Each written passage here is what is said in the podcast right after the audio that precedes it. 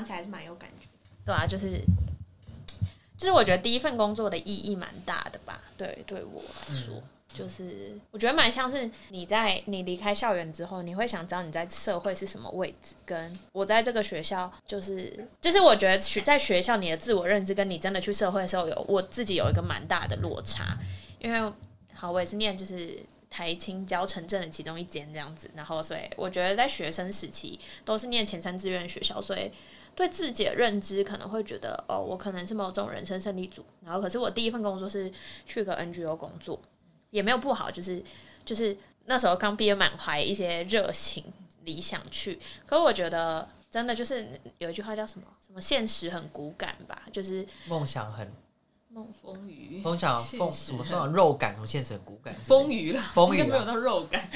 梦想很风雨，然后现实很骨感。我觉我觉得当时没有这样想，没有没有想那么多。但我现在回想的时候，我就觉得其实那时候的同事啊，或者什么。同事啊，主管，其实我觉得大家都是都是学历非常好的人，然后很想要为这社会做一些什么事情，很有理想，所以才去了一个蛮年轻的 NGO 做事这样。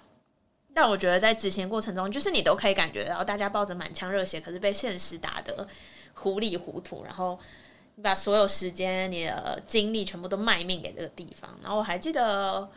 我有一段时间都蛮晚下班的吧，八九点，然后。然后那时候就搭捷运回家，然后我都会在捷运上觉得，就是就这样嘛，就是我的人生就这样嘛，就是也不是说你做的事不开心，但是我真的觉得，我之前在那里工作的时候，没有不太想承认我很爱那份工作，就是因为我就我自己觉得我有很多冲击。应该是我从学校离开到这到工作，然后它又不是一个很典型的职场，就是它都是一个比较新创的东西，所以很多东西在摸索，所以我会蛮多冲击的，然后就会觉得怎么会变成这样？现在回想，然后我觉得到最后选择要离开是，嗯，比较像是哦，可能我发我试过了一年多，然后发现哦，原来我可能我那时候阶段想要追求的东西不太一样了，这样，可我就觉得我要去。提离职的时候才发现，我对这里有很多感觉，然后也有很多的失落，也有，就是可能跟自己编做的过程中，跟我以前想象不太一样，对。然后，但我好像也没有办法骗自己说再撑下去，中间有骗自己蛮长一段时间。然后，我觉得每次要发，就是你要你要揭开真相，然后其实你知道你骗你自己很久，那个瞬间很痛苦。那我还记得我决定要去提的前一天，还是前。一周吧，就是我有传讯息给之前也在那边一起工作的朋友，可是因为他他的他好像他去念书还是什么，他就先离开这样，然后我就传讯息问他说：“你会不会觉得我留下来是一个很傻的决定？”因为那时候跟我同期进去的人，我是留最久的这样，然后我就说：“我觉得我很傻，就是怎么会。”待这么久，待这么久，就是可能我早就知道我想要做的事情跟这里想要发展方向不是很不太一样，可是我选择没有听自己的心这么久，这样我当时没有讲那么白啊，但是我觉得我问他那个问题是是因为这样，然后就他就回馈我蛮多，他就说，而且他还比我小，然后他就说你没有很傻，他说你是愿意坚持跟尝试最久的人，我觉得其实就是提的时候蛮蛮伤心的吧，就是。我觉得我就是很难，那时候的心情是，你已经对这个件事情跟你原先的预想，我觉得已经不是谁对谁错，不是说这个公司或是你的职位，就我觉得全部人都没有错，全部人都是很想要这件事情好，可是就是会有很多现实的因素跟你自己的理想预期跟现实的落差，会让你很不舒服。然后我记得我去提的时候，其实呃，当时我的主管并不知道。就我也没有那个迹象要要离开的迹象，然后所以其实那时候其实他也承担了蛮多压力，所以他那时候找我只是因为那时候公司有蛮多压力，所以他可能就想说找大家个别都聊聊。然后其实他我是全部人里面蛮倒数几个跟他聊的吧。然后那时候他就说：“哦，他蛮久没跟我聊天了，好好聊天，因为就是工作都很繁忙。然后我也是那时候待相对久的人，就是我觉得其实他有一种哦，他终于可以。”松懈下也，不用这么防备的聊聊他自己。结果我劈头就提了，这样，我觉得他应该蛮冲击的。然后，可是因为我当时可能自己也有生气吧，也有不满，所以我其实我觉得我没有用一个很理想的方式就是可能当下我觉得最好方式就我 hold 在那边是我最好方式，可是我真的讲不出什么，然后他就问我说，他可以知道是就是是不是他们有做不好的地方这样，然后我就说没有。我现在觉得真的也没有谁做不好，但是就是有一些很多很多的失落跟失望叠加，你会觉得我真的没有想要再讲什么了，就是这样子就好。然后应该说，我当时就觉得那样算好聚好散啊，但我觉得可能现在讲起来还是会觉得有点伤心。然后到蛮事后才觉得要承认，我真的曾经非常喜欢那份工作，但我之前不想要承认这件事情，就是因为会觉得这样会显得我很傻，就好像承认就输了那种。对，就是我真的觉得我掏心掏肺在。做那件事，因为我曾经有看见我觉得可以去的地方，就是在那个工作上。然后，但在大家诸多现实的考量之下，他可能短期之内没有办法要往那，或是嗯，每个在那边工作的人，他们想要发展的事情不是没有那么一致，这样对吧？所以我其实我就觉得第一次提离职对我来说蛮冲击，跟就是也开始要承担吧，就是我要为我的生活做选择，就是这样的工作。模式是我可以的吗？这样是我要追求的吗？然后，然后我第二份其实就是，也我觉得也都就是我的，我很怕我好，我要承认我我真的蛮孬，就是我很怕从头开始。嗯，虽然我可能外在看起来是很可以从头开始的人，但我其实不是，就是我很怕归零这件事情，因为我觉得我以前累积东西都太多，然后。我每一次要提离职的时候，都是一个大归零，我都会觉得我要死了。但是外在要盯着，就是没有很 chill，我可以不行，整个不行。就是我超怕归零，就是因为我觉得我的机会成本越来越高，越来越高。就是当你前面创造越多，你要在归零的时候，超可怕的。然后最近又面临到了一样的感觉，就是又要再归零。就是我其实心里那个想归零的 calling 很久，但是我一直不敢。就我觉得我很怕粉身碎骨，这算是应该是没有。我就我超害怕要归零，所以每每一次，哎，我今天突然发现我人生是疯狂在转换跑道。我高中国中升高中的时候做了一个决定，因为我从小从小三念到从小三念到国三，我都是美术班课班，然后同学们都直升继续去考美术班，然后念艺术大学这样，然后我就是。而且通常那时候我们班上很多人都是他会很明确的国三的时候会很明确的选择我就是要走学科升学还是数科升学这样子。然后呢，因为我就是一个考试机器，这样只要有标准的东西我就会勤练习，所以其实我在学科跟数科都是很好的。我觉得啊，至少在那个考试程度，创作的部分可能就不一定对，但是要应付考试是可以的。但我当时就做了一个决定，就是而且我从幼稚园就开始学画，学到国三。都一直学校啊，在外面有上，然后我就觉得我蛮屌的，就是我那时候就，而且没有人跟我讲，我是有一天突然回来跟我爸妈说，我决定要念一般高中，对，然后就毅然决然的，然后那时候他们也会觉得说，啊，你要不要就两个都考，然后你知道，也可以帮学校冲冲成绩啊，什么什么的。虽然我还是我好像后来还是两个都有考吧，但是我当时就蛮明确的决定，我就是要念一般高中，对啊，我就觉得对，这也是。蛮常在做转换跑道这件事情，然后高中要升高一升高二要选组的时候，我也是，就是我也是自然组跟文组，我觉得我的成绩都算不错。然后我们高中就很流行，全部人都选理组，因为他们就觉得理组比较有发展性什么的。我也是毅然决然就选文组这样。然后而且我爸妈那时候好像希望我选理组，希望哦他们就觉得我会念书，你可以去当医生啊什么。我就没有感觉啊，然后我还记得要交那个单子前一天，我就先先给我妈签名，但那个文理那个勾我就没有勾，我就说那个我交出去前我会自己勾这样。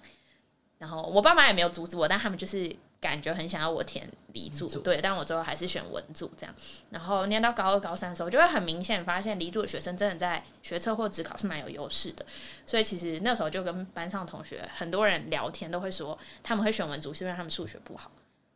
可是我高一不是一个数学不好的人，我也不是一个自然不好的人，这样，所以我其实就好像很常在做这种事情。然后我还那时候，我们到高三的时候就要考试的时候，你就就很明显，理组班跟文组班就是那个排名差很多。然后好像我那时候班上就有在聊天，就说那如果再来一次，你还会选理组还是文组嘛？对吧？然后我就说，如果我再生下来一次当人，我还是会选文组。对。然后上大学的时候也是有想过这种问题，就是再一次我还是会，我还是会选文组。怎么变成一个职涯探讨？蛮好的，对啊，对啊。所以其实你的人生是有归零的经验的，但每一次归零是这样，就是你讲真的蛮像，就我刚刚一直浮现出来塔罗牌的那个零梦想家，就其实每一次就是那种要信任的一跃嘛。可是你根本不知道它底下是什么，你唯一可以确定一件事情是坠落这件事情可能会万劫不复跟粉身碎骨，可是也许你就会刚好趁势飞行。我觉得，我就有种觉得，怎么每一次，而且这个区间已经越来越短，越来越短，这样，然后就会觉得，好，我刚刚联想了，也许你可以用梦想家的态度来看看一下。OK，好，我觉得是很真实，然后也许。因为刚好最近也是国中会考结束，那紧接着七月又有职考了。我相信，我觉得你今天的分享应该蛮支持到一些 哦，还有包括高一要升高二的，也要面也要分组啊，选组啊，应该会有蛮多啊，学生群众开始打出去，对啊，还有一些可能正准备要离职的朋友，对，还有刚出来要出道要当老师的朋友。哎，我真的我发现我真的是一个蛮会告告别一些东西的人，没关系，我也是该告别啊。我还没有讲我我离职的事情，对啊，这也是一个告别。OK，好，那方宇呢？对啊，方宇的第一次。我我为什么语塞？没 有没有，我我我我今天是应该会讲第一次。呃，因为我大家，啊，我刚从法国回来，我今天应该会讲这个第一次。但是，我我想要先回应一下刚刚那个归零的事，因为我最近也是。呃，我我我我本身是一个很容易归零的人，但是我的归零不是那种从头不是从头开始的归零，我的归零是我好像会把我这阵子的创作全部都打掉，就是只要我遇到一个挫折，或我只要生活上遇到一件不如意的事，可能另外九件都是好的，但是我就会毁灭，把这十件事一起打掉，好像我从来都没有过。对，好像我从来都没有做过什么好的结果出来这样，但其实是我没有去 take care，或我没有收下那个另外九件，我可能付出很多努力得到的收获。然后现在对我来讲，其实我觉我会觉得没有一件事情是会真的完全归零的。就算你转换了跑道，你以前累积的东西也会是你以后的养分。就是我曾经画了一个，就是。我一百岁的就是那个，我就放在你家的客厅，对，放在我家客厅，每个人去都看到我的一百岁。然后以前我就是可能会用切阶段式的，可能我哦，我的三十到我的四十是怎么样的，我的四十到五十是怎么样。可是我那次在写的时候，我就有一种感觉，是我三十岁做的事情，我其实它后面可以带给我的是延续到我一百岁的时候。我不一定一直在持续的做这件事情，但是我创造一个东西出来，它可能后面累积的呃结果或后面能够出现的效益是可以往后继续支持我的，这条线不会断掉，它会从我创造它的时候就一直一直的持续到后面，所以我会觉得说，就算呃今天大家转换了一个跑道。但是你之前累积下来的东西是不会消失的，那你就会不知道你前面累积够了吗？我我我可能就会有个心态说，我现在是累积够到我可以去归零了吗？但你永远不会知道。我觉得也许不是归零呢，是清空。就是再出发的感觉，你已经满了这个阶段的任先期。就像小学生，如果你现在这数学第一章节到第五章节就是学完了，难道你要再一次从第一章节学起吗？嗯，一定是给你一本新的课本啊。但我好像就是那种，我其实很早就写完，但我一直不敢举手跟老师说我想要下一本，因为我就会很很害怕举手，有可能。所以其实也许不是归零，因为归零好像你就没了。嗯，所以也许你是清空，然后写新的东西，就再一个新的任务。嗯，所以其实是往上接，对啊，各种佛就佛法不会是讲完清空自己感觉我们好像很害怕那个一无所有的感觉，就是对，就是我为什么会紧抓这个东西不放？好像不是因为我喜欢这个东西，好像是因为我放掉这个东西，我就没有其他东西了。那个瞬间没有 的那个一无所有的感觉，其实是最害怕的。对，那为什么需要那东西？就其实你也不知道为什么需要。我觉得是我的体验是，为什么每次要提离职啊，或转换跑道，我都会觉得，我真的有一种，就是我们老师不是有说过，他曾经做一件事，是把他所有的奖状烧掉嘛？对啊。我觉得我现在就是这样，我是不是这这周要回家烧我的奖状？烧，我也烧掉过。就是我觉得这这个成功的东西，真的会变成我阻碍。对，我会觉得，而且我真的就是那种，你知道，房房间打开然后就是什么县长奖什么，就从小领奖杯长大，我就会觉得，哦，而且也就真的很像在看一个很漂亮的履历，可是你会觉得，我再也对这些东西没有共鸣了。然后我觉得发现这件事情的时候超伤心的，就是怎么会这样？就是我有好多作品，然后好像打下很多丰功伟业，就我真的很很。就这些东西是让我感觉安全的，可我很怕放掉之后，我还能不能创造一样的的结果？能够再重返荣耀的感觉吗？呃，我刚刚有一个体验是，因为他曾经代表你，就是我觉得有点像是头衔是你的价值，对，所以你会一直抓着这件事不放。呃，就是仿佛没有这个头衔就没有你的名字，你的名字反而是依附在这个头衔后面。所以，当这个头衔不见的时候，你突然不知道该怎么介绍你自己，就是你到底代表什么，或者你到底是谁？对，我不知道。所以，也许只是你让自己有更多的可能性，而不是只有卡在某一张名片、某一种头衔里。你，你其实现在就是做超多事啊，对吧？写那个，写这个，然后又做这个 podcast，就无法定义你了。所以，现在任何的头衔。除非是你想要，不然你不需要让这个头衔来局限你这个社会上太容易用职业或者是身份来定义定位一个人了。就是好像，嗯，你是做这个工作的老师，就应该是哦，老师，我是老师，所以我就是老师的样子。对。然后我是医生，我觉得医生的样子；我是记者，是记者的样子。但是这个工作不是不是代表你的一辈子。然后我其实这这这件事我也蛮有共鸣的，因为我前阵子听了也是听了一个 podcast，哦，那个姐姐是我的偶像，对，然后他就说，其实很多人就是会纠结在这个点，然后好像是呃，我不能成为我想象的那一种身份或地位，我就卡住了。假如说我今天很想当。呃，我想当总统好了，可是我偏偏就不是总统，这样我就好像生活的不自在、不快乐，甚至那个目标可能是我现在没有办法立刻马上达到的，但是我可以做另外一种选择，是我可以尝试活得像那个身份，就活得像总统吗？对呀，我可以尝试活得像总统。啊那以我的出门都要有保镖这样。不是，你可以，你可以行为或者是呃讲话样子像。那你现在演绎一下，张想哦，我我没有想要当总统，我可以讲一下我的例子啊。我我的例子是我本身是一个医生嘛，但是其实呃，认识我的人都知道，我就是一直嚷嚷着我我没有想要当医生，只想做这个的工作。然后对我来讲，我最近就哦觉得说我想要像。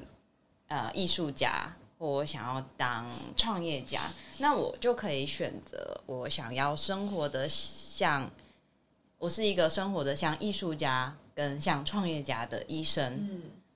嗯嗯嗯，对。然后我觉得这个就是还蛮支持到人的，因为你可以，我我不我就不能马上变成一个艺术家，因为我就。我不是嘛，我可能能力也不是像我心里预期说哦，艺术家很会做作品啊，可能要很会雕塑啊，这样去到处开展，我就我没有办法立刻做到这件事情，但我可以选择我的生活，可以像这样，我可以很在意美的东西，我可以画我想画的画，那我可能就哦，我觉得我有点接近喽，这样子，对，那创业家也是啊，我我我不是一个老板。至少现在此时此刻不是，但是我可以做一些有关于创业的发想，或我可以连接相关的人，那我会觉得哦，我好像越来越接近喽，我生活上越来越像了这样子。但至少那个会给我一些生活上不一样的刺激，刺激跟我的生活就会变得不一样。也，也许你某天就会觉得，嗯，也许我真的是一个艺术家，也许我真的是一个创业家，这样。嗯嗯嗯，对啊。那我同时也是我原本的身份嘛，他还是继续支持着我。对我觉得这个其实还呃蛮特别的一个想法跟看法。嗯，对，我觉得这蛮像是一种呃，你第一次让自己有一个斜杠的可能性。可是这个斜杠不是基于，我觉得现在很多人都会提说哦，我要斜杠，可是它是立足在哦，我要有多元的收入。可是其实有可能你那个斜杠是你愿意让自己有多元的发展、多重的身份。就你刚刚讲的那个说，哦，我可以是什么什么样的医生，其实就可以打开。我觉得很多时候我们会因为有了一份工作而选择去服务这份工作。而不是让这份工作成为自己生活中的一部分。嗯，对。可是我觉得这也是个过程，因为你其实是从你看我们从小到大就是很单纯学生，然后再到一份工作，所以你很自然而然觉得自己就是一个身份服务到底。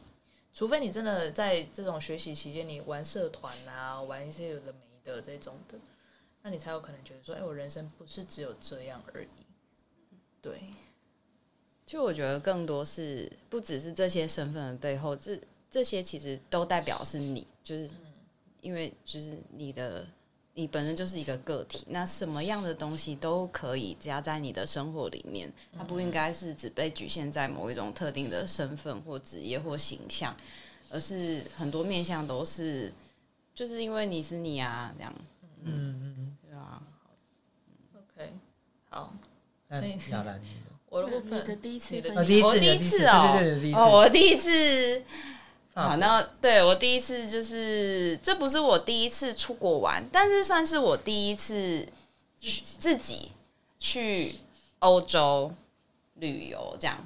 那我觉得这个算是对我一个蛮大的挑战，因为以前假设说，呃，我身边有一个朋友说，哦，我我自己去这个欧洲法国。两个礼拜，我觉得他超酷的，我觉得哇，他好厉害这样子。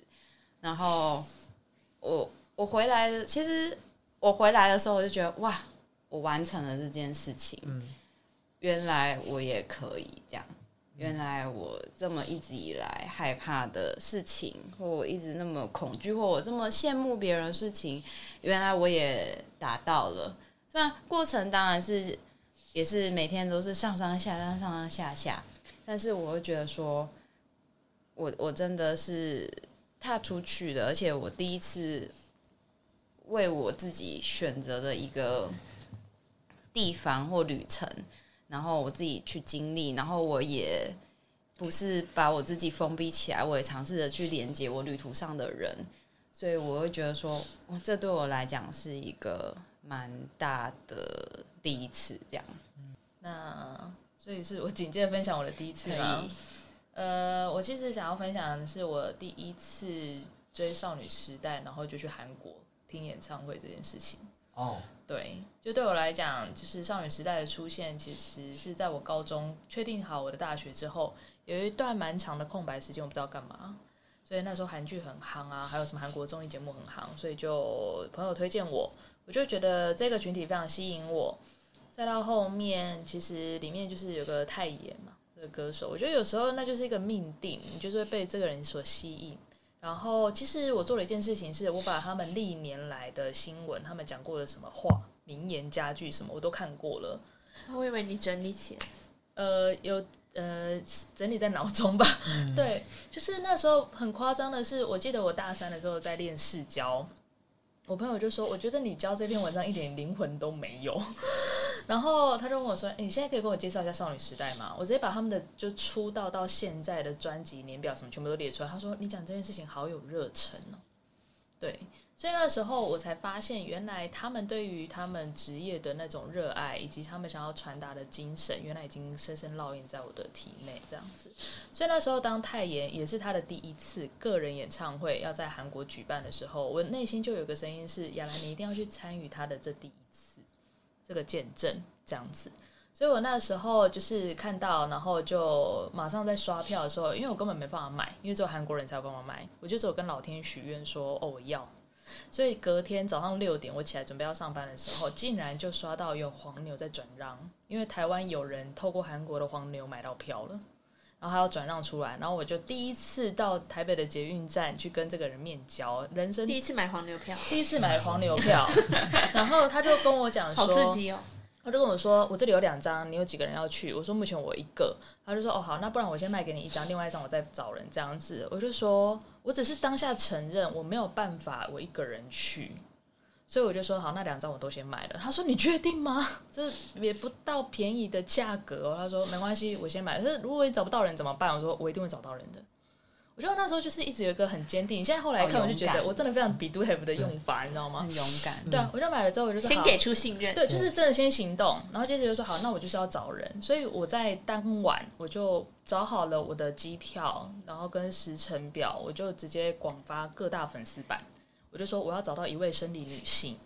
然后一样要去看的。我就是绑行程，什么时候飞去，什么时候回来，然后预计住哪里，参与的行程是什么，至于其他的再说。当天晚上就有八十几个人加我的 line，哇，对，然后完全都是不认识的人，然后也没看过，然后最后筛筛筛，有些只是来关心的啦，对啊，然后有一些就是筛完了之后，他就剩下五个人，然后其中还有一位姐姐一直在不断的问我一大堆问题，后来他我才知道他其实是军人，很特别一个人，后来他就决定好，那我跟你一起去，然后还有一个大学的妹妹这样子，好，后来我们三个人就揪出来，在就是因为我们七月要飞。嗯嗯，因因为已经确定了，可是有三个啊。对，然后那时候我们就约出来的时候，妹妹她就从头到尾，她就说：“哦，我我没有要去，我只是帮你们找一些可能呃一些乘票券啊什么之类的，比较便宜。因为那时候我也不是说真的有很有余裕的钱这样子，我觉得她很热心。然后那时候我还记得我们约在市政府的那个麦当劳，然后呢，我们就在那边 聊聊聊的时候呢，呃，我就只有对她讲一句，就是那个大学的妹妹说：“你有没有想去？”她说：“当然想啊。”可是我没有钱，我说你最缺的是什么钱？他说机票钱啊，来回就要很多钱。我就说你确定你要去吗？我说我真的想去啊。我说好，那我先帮你出，让你跟我们飞。我真的不知道为什么我当下会有那种 整个很热血的状态，所以他就跟我们去了。那他冒的险就是他是没有票的状况下要去到演唱会现场的，他只是想在外面看啊。是因为我们有查到小道消息，是在韩国的演唱会，他们其实都有现场的云票，有。可是你就是要提早去排，所以我们真的很冲。我们大概就是红眼班机去，然后到了仁川机场之后，先睡在机场，这是我人生第一次睡机场，所以我已经研究出来仁川机场二楼那里有沙发区比较好睡，可是冷气超冷，一定要留意。然后接着我们就搭了最早可能就七点多，然后计程车，然后就到了呃演唱会的地点之后，我们就排队。所以那也是我人生中第一次在韩国排队。然后它有分外国人通道跟就是所谓的本国人通道这样子。然后就现场买票，所以当那个妹妹买到票的时候，我们三个人都很兴奋。有哭吗？我们是没有到哭啦，可就是很兴奋，说耶，我们可以三个人一起去看的这样子。而且我们觉得超爽的是，第一次知道原来韩国的演唱会不分区域，全部都一致的票价。所以如果你是在摇滚区，你根本赚到。对，然后后来我们就去 check in，然后就回来。那也是我第一次，因为基于便宜，所以我们找了一间 超级小的房间，只有一张单人床，让我们三个人睡。你知道我们怎么睡吗？很冷。我们就像串烧一样，这样子垂直的睡，所以我们脚都悬在外面。对，然后我们把钱全部省下来去买周边干嘛之类的。然后隔天早上就是四点多，然后我们就再去排周边。那是我人生中第一次看到什么叫做看起来好像都一般民众，结果一到指定的站的时候，一出去全部狂奔。就是那个身上所有的配件全部跑出来，哎，就是刚刚还是一个什么，就是上班族的大叔哦，下一秒他竟然跑出少女时代的徽章出来，他说为什么？然后只要一个人开始跑，全部的人跟着跑，你就知道谁是今天要去看演唱会的。对，然后我们那时候也排到的时候，后来我们就是在那边等待，然后就拿出一个垫子坐在那里的时候，我觉得那是一个很特别的感觉，是我们那时候旁边有新加坡人、泰国人、马来西亚人，然后还有英国人。然后我们就用英文在沟通，就那一刻我真的了解什么叫做音乐无国界。然后大家一起来到这里，然后接着我们就进去看看完之后出来就觉得哇，真的太真的太爽了这样子，我真的当场大爆哭了。然后我们三个出来之后只有一句话：明天要不要看？再看一次？要不要再看一次？可是我们三个人都没有票，可是我们三个人说 yes，所以我们隔天早上又起了一个大早来排，还真的被我们排到。所以我们又再去看了第一，就是看了第二次续团这样子，然后在当晚，我们大概在六点的时候看完，然后搭晚上十点的飞机再飞回台湾，然后我回来写了一万多字的心得，是蛮值得写一万多字。对，就是在那个当下，我觉得，但是我人生中截至目前为止，真的是数一数二疯狂的一次。然后也是这个经验，总是带着我感受到是，原来我是这么愿意冒险的人。对。所以蛮鼓励大家，因为我我我后来才知道，我这四个人算是冒险四人组吧，大家也都是疯起来不像话的人。因为那时候其实就后来才知道，就是蔡康永他有写了一篇文章，他说如果你有欣赏的偶像，他你一定要去看过一次他的演唱会，因为在我们粉圈里面有一句话叫做“看一场少一场”，嗯，你不知道他的寿命会到多少。可能不只是他的生理状况哦，还包括他可能公司随时出状况。其实现在最近韩娱圈也有很多突发状况，对啊。所以如果你心中有非常热爱、挚爱的对象，请你一定要去看看他。对，勇敢追爱 #hashtag 对，勇敢追爱 #hashtag。然后在我们学习的圈子里面，前阵子才听到我们老师分享，他就说，如果你想要成为什么样的人，很轻易的一种方式就是去直接接触他的能量。我才发现哦，原来我那个时候去到他那边，其实就接了太妍的那种能量，对。然后所以就是最近才知道一个新的消息，就是六月二十四号太妍要来台湾，我就觉得哇。终于要开始，要要开始卖，还没开始，还没开卖，就是抢票部队，见到了所有的人，请帮我买下。要给我 给我链接，因为我也想要抢，我也想要买，真的真的真的，我觉得其他的歌手，所有的歌手都很值得听。那如果大家愿意去体验一下泰妍的演唱会的话，就非常诚挚的推荐大家。对啊，因为时间也快差不多了，耶，拜拜拜拜，我们下一集见，拜拜。